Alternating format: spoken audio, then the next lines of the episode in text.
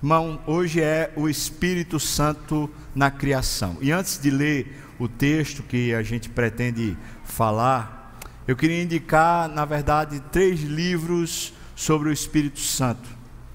Espírito Santo é a terceira, chamada terceira pessoa da Trindade. Deus é um único Deus, nós não temos três deuses, um único Deus que subsiste em três pessoas: Pai, Filho e Espírito Santo. E é bem verdade que a maior expressão do poder de Deus está na pessoa do Espírito Santo. Entretanto, o Espírito Santo não é poder, uma força, é uma pessoa. E é sobre isso que a gente vai tratar hoje. Portanto, três livros que eu queria indicar, que eu tenho certeza que tem uma boa teologia. Inclusive, estudei bastante esses livros hoje para trazer esse sermão de hoje pela manhã. O primeiro livro é O Espírito Santo, de John Owen. Não sei se dá para mostrar aqui na tela. Se pudesse mostrar, ia ser bom na tela aqui. O Espírito Santo, de John Owen. O segundo livro que eu estou indicando é do Dr. Martin Lloyd Jones, na verdade uma série, né, que é o segundo volume da série, uma série é, chamada Grandes Doutrinas Bíblicas, e o nome do livro é O Deus, o Espírito Santo. Então, uma série de três livros, o segundo livro, o segundo volume é de Grandes Doutrinas Básicas, o título é Deus, o Espírito Santo, Dr. Martin Lloyd Jones. E o terceiro livro que eu quero indicar é Batismo e Plenitude do Espírito Santo o subtítulo é O Mover Sobrenatural de Deus, de John Stott. Então você certamente vai ter uma literatura muito boa investigando nesses livros. E é arriscado a gente ler livros que não tragam uma doutrina boa sobre a pessoa bendita do Espírito Santo. É muito arriscado. É, uma vez eu ganhei, num evento religioso, né, um livro era uma igreja é, reformada, evangélica, presbiteriana, que estava fazendo um cursilho. E quando eu fui para um momento de oração antes de dar o rolho da palestra, me entregaram como um presente um livro. Quando eu abri o livro, era Bom Dia Espírito Santo de Benihim. E é rim, irmão, é rim. é rim, essa teologia é rim, rim mesmo. Então, por favor, não, não compre coisa que vai envenenar você, não é?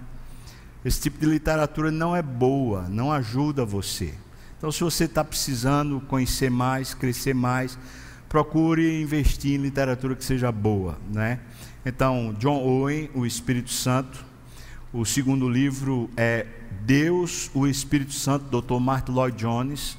E o terceiro livro que eu indico aqui é o Batismo e Plenitude do Espírito Santo, o Mover Sobrenatural de Deus, de John Stott.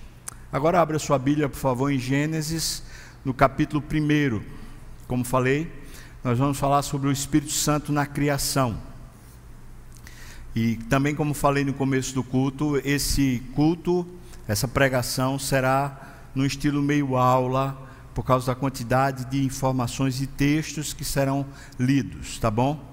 Então a gente vai voltar a esse texto, mas antes eu quero fazer um pequeno resumo sobre a pessoa do Espírito Santo, especialmente falando também sobre o Espírito Santo no Velho Testamento, que a gente vai estudar isso hoje à tarde, tá bom? Então se você puder e quiser, venha para cá participar. Nós hoje à tarde vamos falar sobre o Espírito Santo no Velho Testamento. Hoje, pela manhã, nós vamos falar sobre a pessoa bendita dele na criação. Então, Gênesis capítulo 1, versículos 1 e 2. Vamos ler juntos? No princípio, criou Deus os céus e a terra. A terra, porém, estava sem forma e vazia. Havia trevas sobre a face do abismo, e o Espírito de Deus pairava por sobre as águas. Amém. Vamos orar. Ó Senhor, é tão, tão precioso isso que temos para compartilhar hoje. E o meu maior temor, Senhor, sou eu mesmo. O risco de eu falar coisa que não devo. eu peço ao Senhor que tenha misericórdia de mim, Deus. Ponha freio na minha boca e ponha luz na minha mente. Que o meditar do meu coração seja agradável na tua presença. Mas também, Senhor, eu peço pelos meus irmãos, os que estão aqui, os que estão em casa, que o Senhor ilumine, Deus. Que a gente entenda mais do que isso. Que isso se mova na gente. Em nome de Jesus. Amém. Amém. Pois é.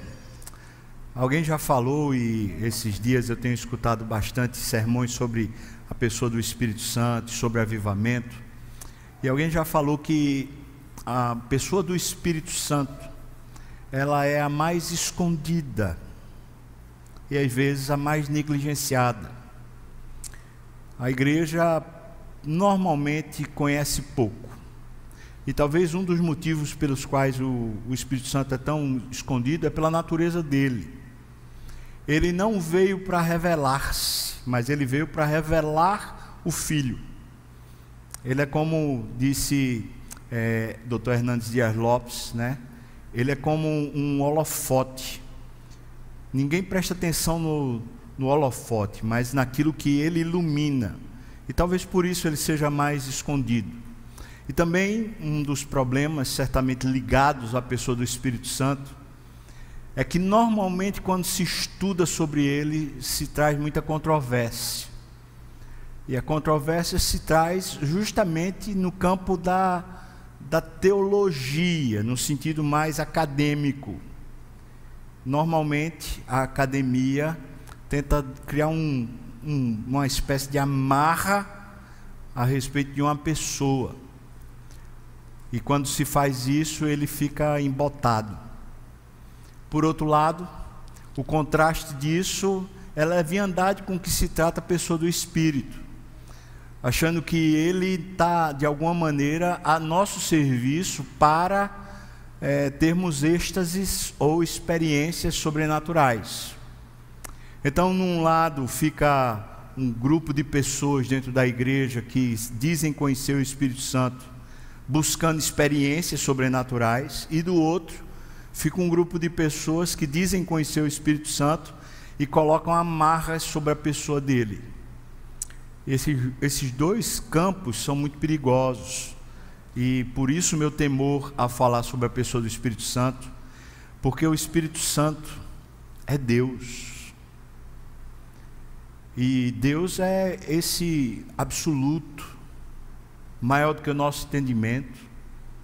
Certamente Deus é maior do que a sua palavra, assim como qualquer pessoa é maior do que a sua boca.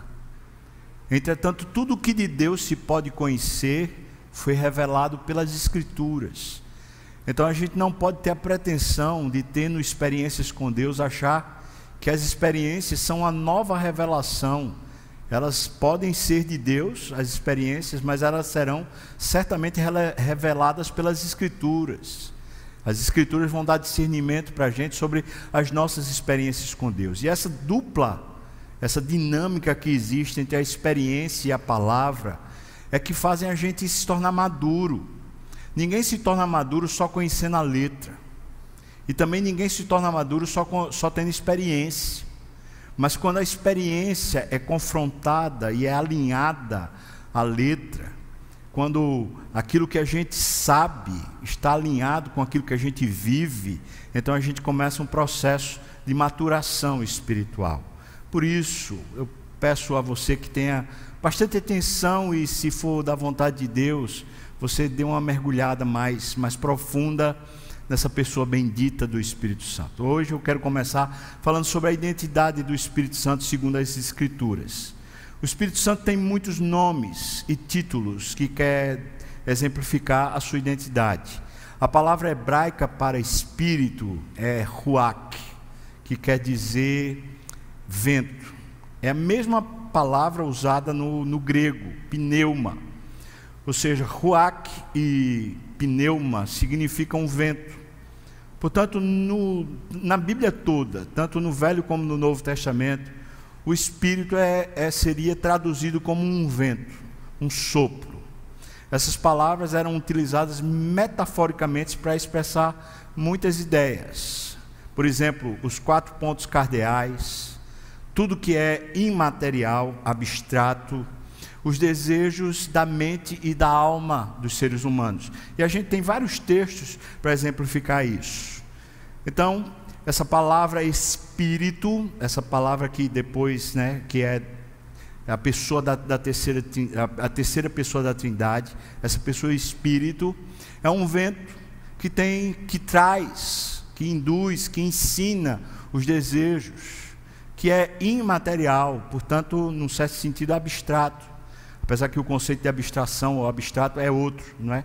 Mas é imaterial e é uma também é poderia ser traduzido como os quatro pontos cardeais, especialmente no Antigo Testamento. A Escritura faz uma distinção entre esses usos e a pessoa do Espírito Santo. Normalmente os judeus acreditam que o Espírito de Deus é uma espécie de influência uma espécie de poder. E no mundo islâmico, ele é simplesmente uma substância imaterial. E, portanto, tanto o mundo judeu como o mundo islâmico não acreditam na pessoa do Espírito Santo como sendo Deus.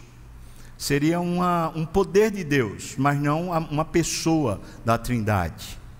Um ano, um ano retrasado, conversando com um irmão lá dos Estados Unidos, ele disse que estava com muitas dúvidas sobre o Espírito Santo, porque tinha um judeu com quem ele trabalhava, que conhecia bastante a Bíblia em hebraico, e que ele estava afirmando categoricamente que o Espírito Santo era apenas um poder, era o Espírito de Deus, portanto não era uma, uma pessoa, mas era apenas um poder de Deus que se manifestava em algumas obras. Então vamos lá, a identidade do Espírito Santo. Primeiro, eu queria que você soubesse que ele é o fôlego do Senhor. Existem textos para isso. Por exemplo, Salmo 33, 6. O outro, Salmo 18, versículo 15. João, capítulo 20, versículo 22. Gênesis, capítulo 2, versículo 7. Ele também é chamado na Bíblia de Espírito Santo. Salmo 51, 11, Isaías 63, 10 e 11, Romanos capítulo 1, versículo 4. Ele é o Espírito de Deus, e é mais chamado assim no Velho Testamento do que em qualquer outra parte das Escrituras. É, Salmo 143, 10, Números 9, 20, Êxodo 31, 3, 35, 31 e, e há outros muitos textos. Ele também é chamado de Espírito do Senhor. Gênesis 1, 2 e João 20, 17. Ele é o Espírito do Filho. Ele é o Espírito de Cristo. Gálatas 4, 6. 1 Pedro 1, 11. Romanos 8, 9 ele procede do Pai e do Filho, como foi prometido por Jesus. Atos capítulo 2, versículo 33, e também a gente poderia citar João no capítulo 14 e capítulo 16. Portanto, você vê que a Bíblia está recheada de expressões a respeito do Espírito Santo e coloca uma identidade, dizendo quem ele é, sempre ligada à pessoa bendita de Deus. Personalidade do Espírito Santo se manifesta. A manifestação do Espírito Santo é através de sinais visíveis que sugerem que ele é uma pessoa. Vamos ver isso em alguns textos. Por exemplo, Mateus capítulo 3, versículo 16. Se você puder dar uma olhada, ou então se puder projetar, Mateus 3,16 diz: Jesus sendo batizado, saiu logo da água, e eis que se abriram os céus, e ele viu o Espírito de Deus descendo como pomba vindo sobre ele. Aqui está uma aparição do Espírito sob forma, uma forma corpórea de uma pomba. Ele possui atributos como entendimento e sabedoria. Por exemplo, você vê Isaías capítulo 40, versículos 13 e 14. Versículos 13 e 14. Isaías 40, 13 e 14. Quem guiou o Espírito do Senhor? Ou quem, ou como seu conselheiro o ensinou? Com quem tomou ele conselho para que lhe desse compreensão? Quem o instruiu na vereda do juízo? Quem lhe ensinou sabedoria e lhe mostrou o caminho do entendimento? Você poderia ir para Isaías capítulo 11, também logo os primeiros versículos ali, que falam que ele é o espírito de sabedoria e de entendimento. Segundo, ele tem poder. Ele não é poder, mas ele tem todo o poder. Então, por exemplo, Efésios 3,16 diz assim: a oração que Paulo está fazendo pela igreja diz: Para que, segundo a riqueza da sua glória, vos conceda que sejais fortalecidos com poder, mediante, ou seja, através do seu espírito no homem interior. Ou seja, o Espírito Santo é fonte de poder de Deus. Ele dá o poder de Deus para nós. É por isso que em Atos, capítulo 1, Jesus disse para os discípulos esperarem até que do alto eles fossem revestidos de poder. E diz: Mas recebereis sobre vós o Espírito Santo. Essa era a fonte de poder para os discípulos. O Espírito Santo também ensina, é uma das, das suas grandes funções. João 14, versículo 26 diz: Mas o Consolador o Espírito Santo, a quem o Pai enviará em meu nome, ele vos ensinará todas as coisas e vos fará lembrar tudo o que vos tenho dito. Ele tem autoridade, ele tem escolha, ele tem sabedoria, pois o Espírito Santo, por exemplo, chamou Paulo e Barnabé, vocês vão lembrar disso lá em Atos capítulo 11. Ele chamou Paulo e Barnabé e os designou para uma tarefa. E depois no capítulo 14 ele enviou para a, a primeira viagem missionária. As suas ações demonstram a sua autoridade e a sua personalidade. Veja só algumas, algumas das, das é, manifestações da personalidade do Espírito Santo. Ele colocou homens em posição de autoridade na igreja, e é o Espírito Santo quem faz isso. Por exemplo, Atos, capítulo 20, versículo 28, diz: Atendei por vós e por todo o rebanho sobre o qual o Espírito Santo vos constituiu bispos. Veja quem constitui, próprio Espírito, para pastorear a igreja de Deus, a qual ele comprou com o seu próprio sangue. Ele foi tentado, o Espírito Santo, você acredita nisso? A semelhança de Jesus, Atos 5,9 diz: tornou-lhe Pedro, falando com Ananias, porque entraste em acordo para tentar o Espírito do Senhor. Portanto, ele foi tentado. Como haveria de ser tentado apenas se fosse uma qualidade, se fosse um acidente ou se fosse apenas um poder? Tem que ser uma pessoa. O Espírito Santo pode ser resistido. Preste bem atenção nisso, irmãos. Atos 7, versículo 51 homens de dura cerviz e incircuncisos de coração e de ouvidos, vós sempre resistis ao Espírito Santo. Está aqui na Bíblia, então as pessoas podem resistir ao Espírito. Ele pode ser entristecido. A Efésios 4, versículo 30, diz assim: E não entristeçais o Espírito de Deus, no qual fostes selados para o dia da redenção. É claro que é uma vida de pecado entristece o Espírito Santo. Portanto, ele é uma pessoa, ele não é uma abstração, ele não é uma, uma força, um poder, mas é uma pessoa que se entristece. E a gente pode se rebelar contra ele, a gente pode aborrecê-lo e a gente pode até blasfemar dele textos como Isaías 63, 10 e Mateus 12, 31 e 32, que eu passo a ler agora, diz: Por isso vos declaro: todo pecado e blasfêmia são perdoados aos homens, mas a blasfêmia contra o Espírito Santo não será perdoada. Quem fala isso é Jesus. Se alguém proferir alguma palavra contra o Filho do homem, seria isto perdoado. Mas se alguém falar contra o Espírito Santo, não lhe será isto perdoado, nem neste mundo, nem no porvir. Portanto, alguém que blasfema contra o Espírito Santo está condenado eternamente ao inferno, porque é o pecado que não tem perdão. Está evidente que o Espírito Santo não é uma mera qualidade a ser encontrada na natureza divina. Não se trata de uma qualidade de Deus, não é? Não é uma simples influ influência ou poder de Deus nem a operação do poder de Deus em nossa santificação. Ele é uma pessoa, preste atenção nisso. O Espírito Santo é uma pessoa santa e inteligente. Quando você foi salvo, o Espírito Santo veio habitar em você. Portanto, ele é uma pessoa que vive com você, que vive em você. E como Deus, ele não se submete aos nossos caprichos. Ele não é o nosso coleguinha. Ele se entristece, ele se aborrece, ele sofre, ele é tentado, à medida que nós vivemos contra Deus. Mas ele também empodera, fortalece, levanta, anima aqueles que buscam a Deus, aqueles que amam o Filho, porque Ele está em você caso você tenha sido salvo pelo sacrifício bendito de Jesus Cristo. Vamos falar sobre essa, essa questão da deidade, ou seja, da divindade do Espírito Santo.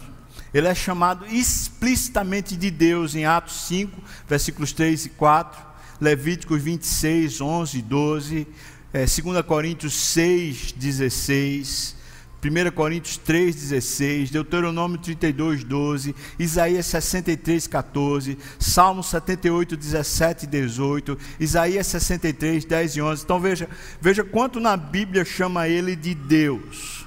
As características divinas que lhe são atribuídas nas Escrituras. Vamos lá. Primeiro, eternidade. Por isso ele é Deus.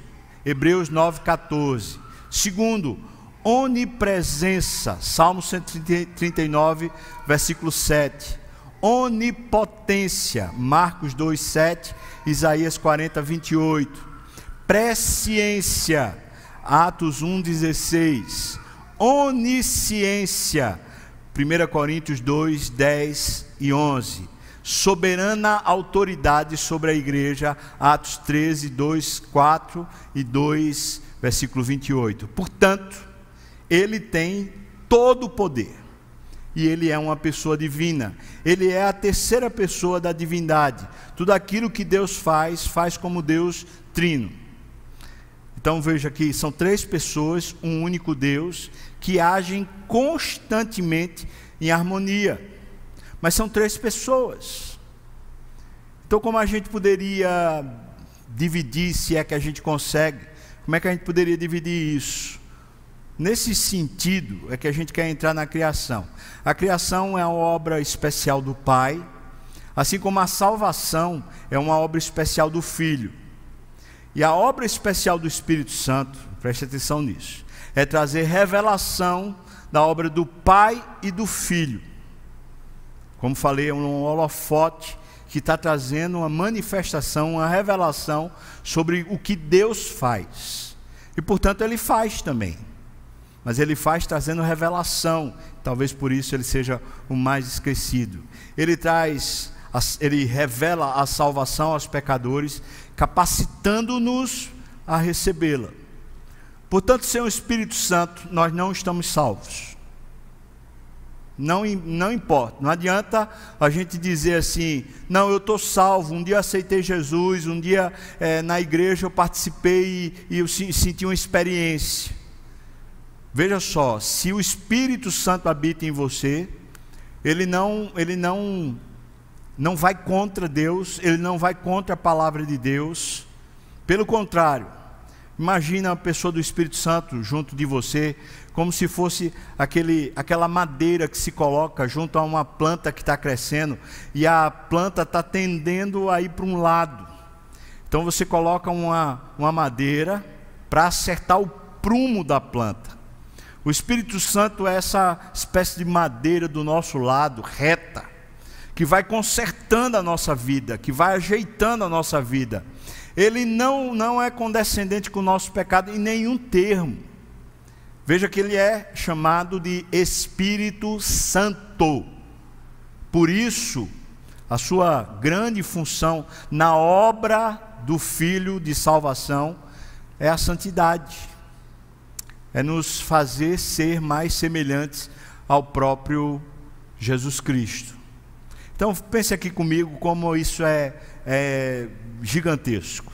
A gente pensa assim: o Pai é o criador do grande plano, o plano de toda a história, por isso ele é o grande criador.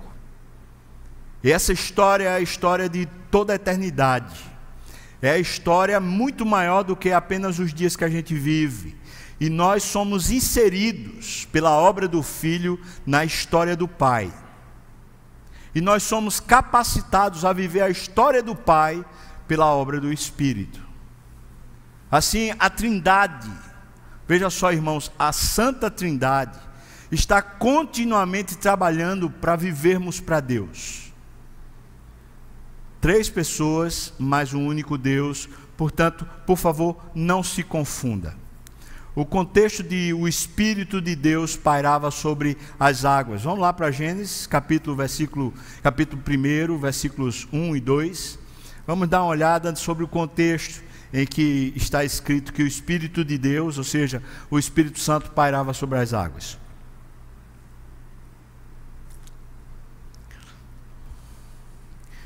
Versículo 1 diz: No princípio criou Deus os céus e a terra. Quando fala no princípio, está estabelecendo um cronos, está estabelecendo a ideia de, de um começo da história, não de um começo de Deus. Deus nunca foi criado, é o contrário, ele cria todas as coisas.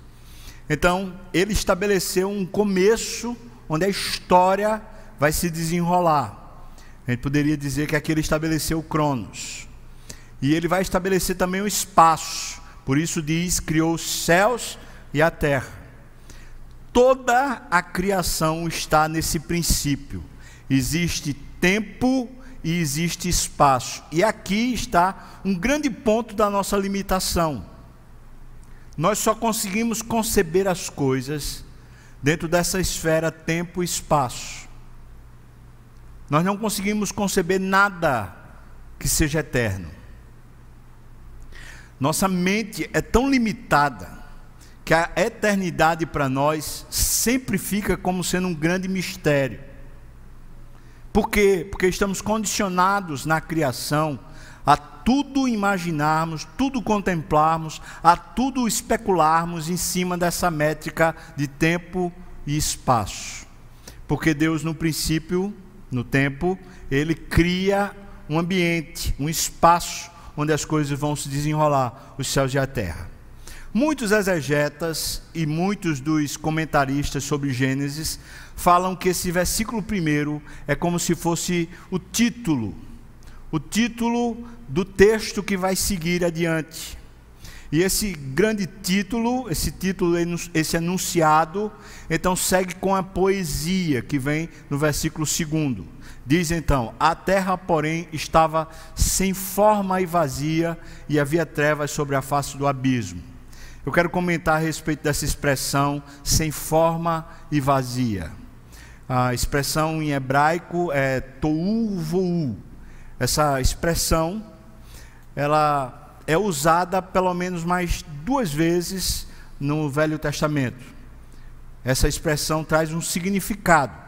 Quando fala tou ou tohu, né? Alguns chamam tohu, mas a pronúncia parece que é tou, significa informe, significa confusão, significa irrealidade, desolação, deserto, o que é vazio ou irreal.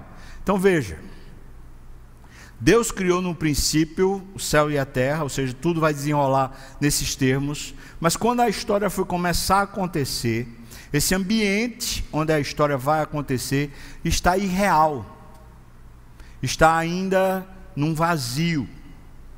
Que significa isso?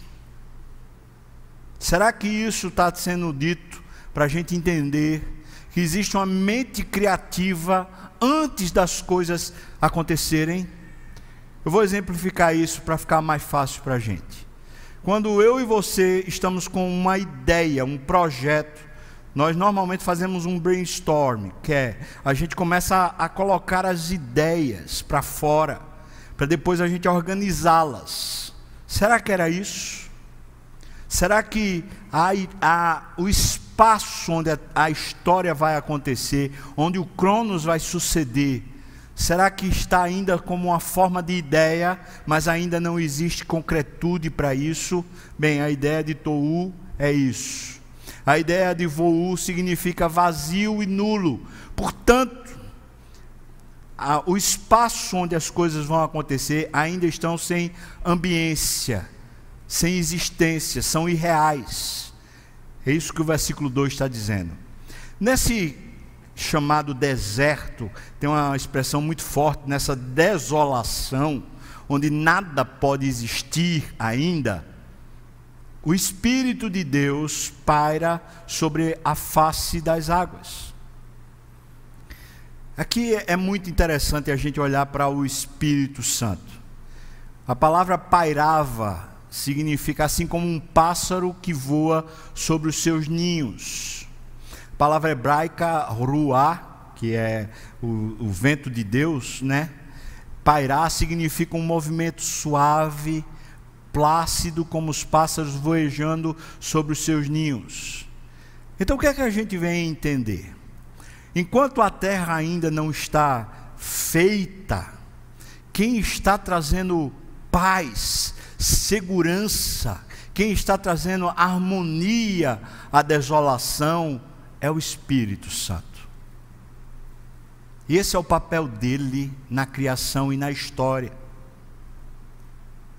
No meio do caos, da desolação, quando aparentemente as coisas estão sem formas, ele é aquele que vem e, como um pássaro cuidando do seu ninho, ele fica guardando, protegendo, trazendo estabilidade e trazendo paz.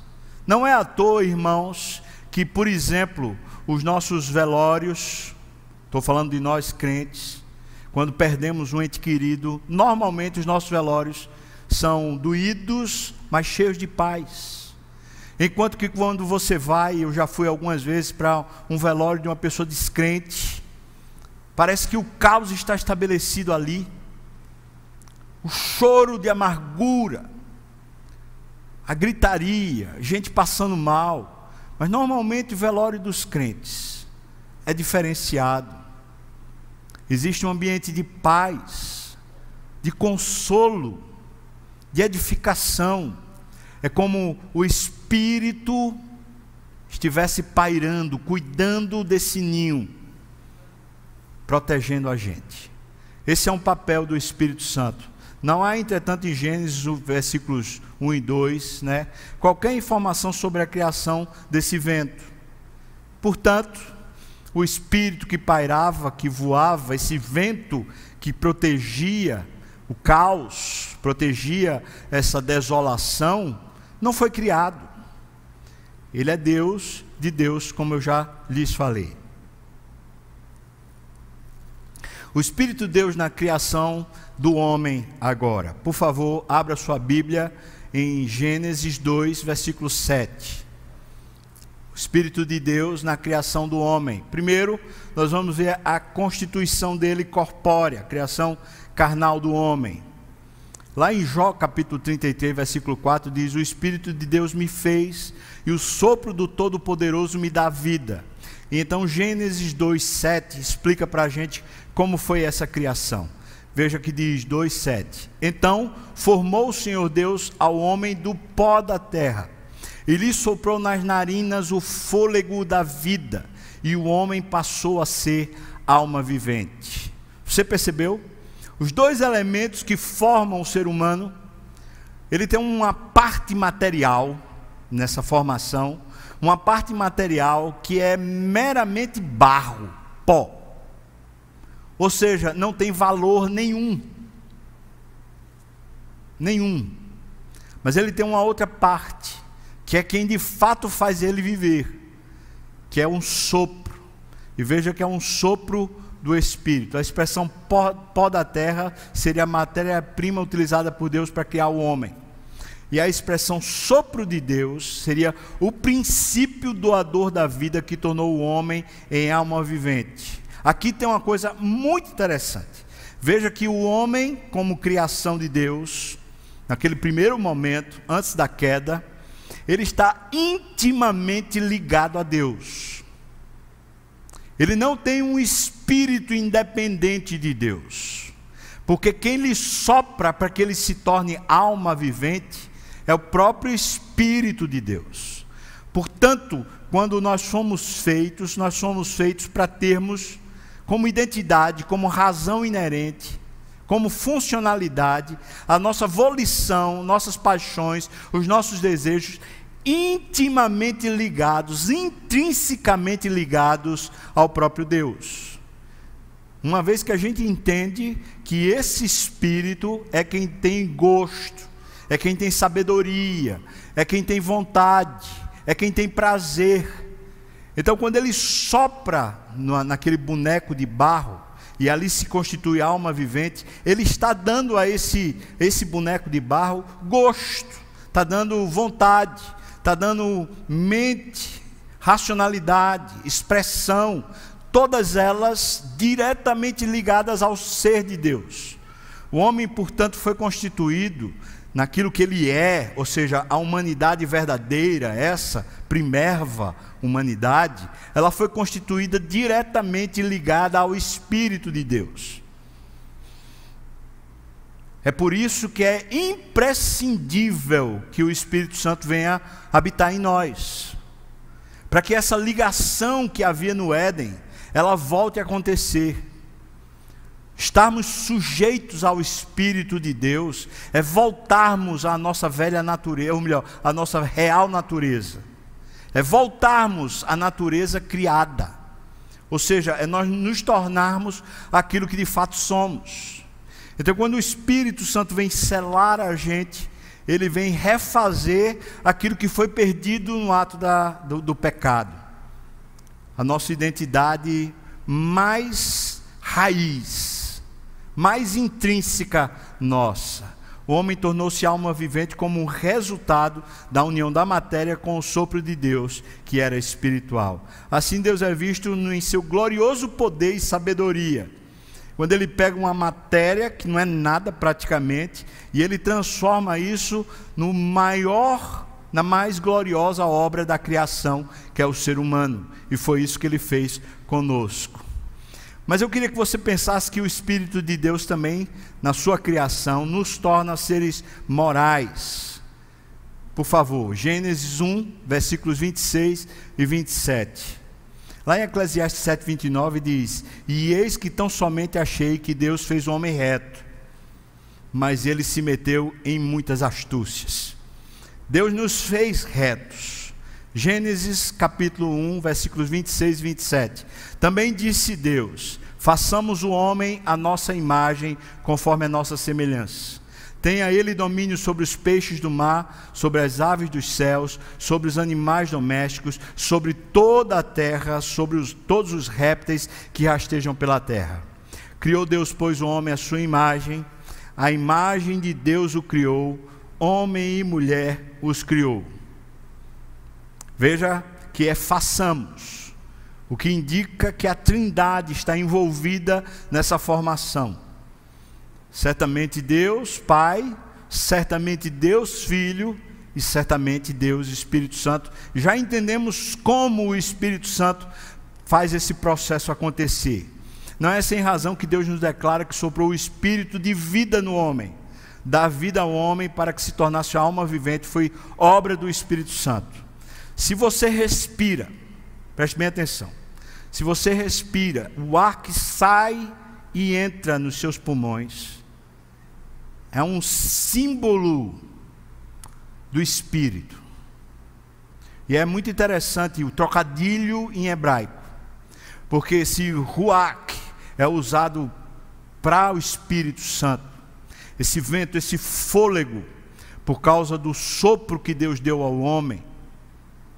Se isso é o Espírito Santo, quando se fala do sopro humano, a palavra que é usada no hebraico é rebel ou seja, quando eu e você respiramos por, nosso próprio, por nossa própria iniciativa e não respiramos pelo fôlego divino, nós então nos cansamos e a vida fica vazia. O espírito humano sem o espírito divino é uma vida vazia. Por isso o espírito pairava sobre o caos. Ele traz paz e segurança mas apenas o nosso espírito vivendo, se movendo, a gente está vivendo um rebel.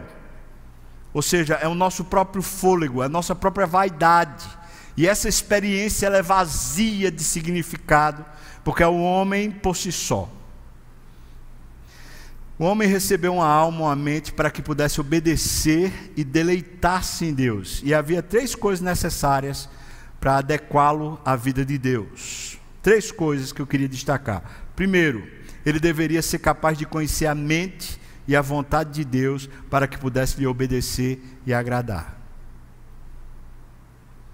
Quem fazia isso? O Espírito Santo.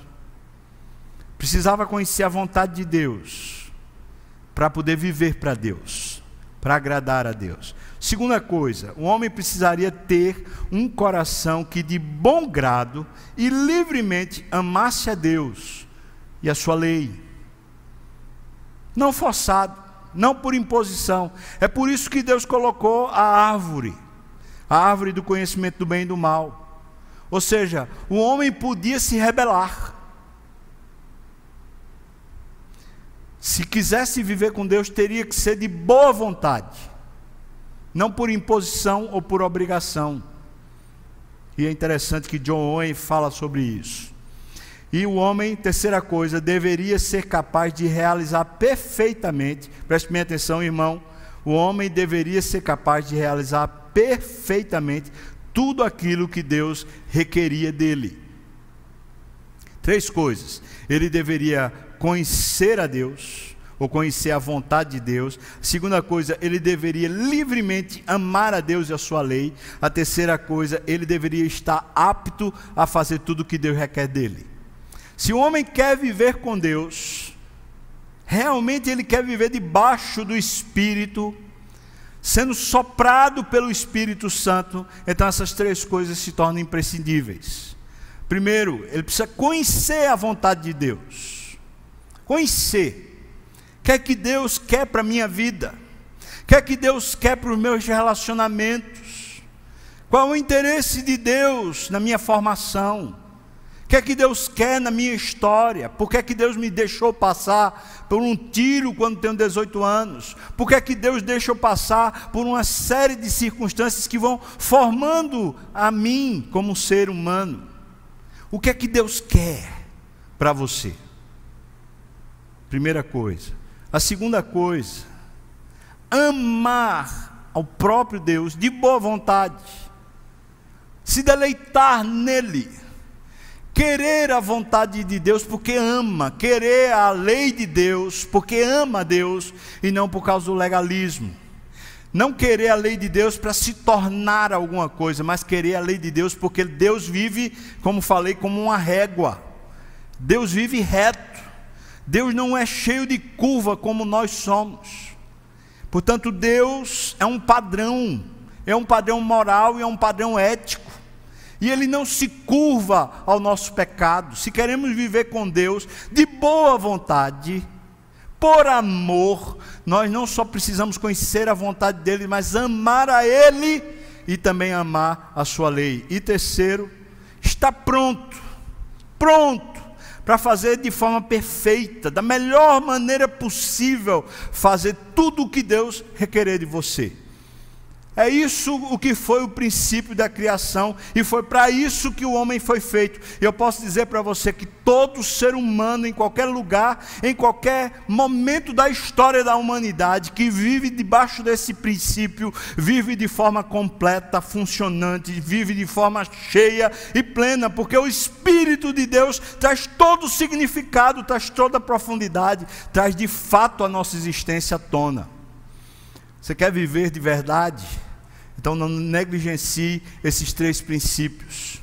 Primeiro, conhecer a vontade de Deus. Vamos lá? Primeiro.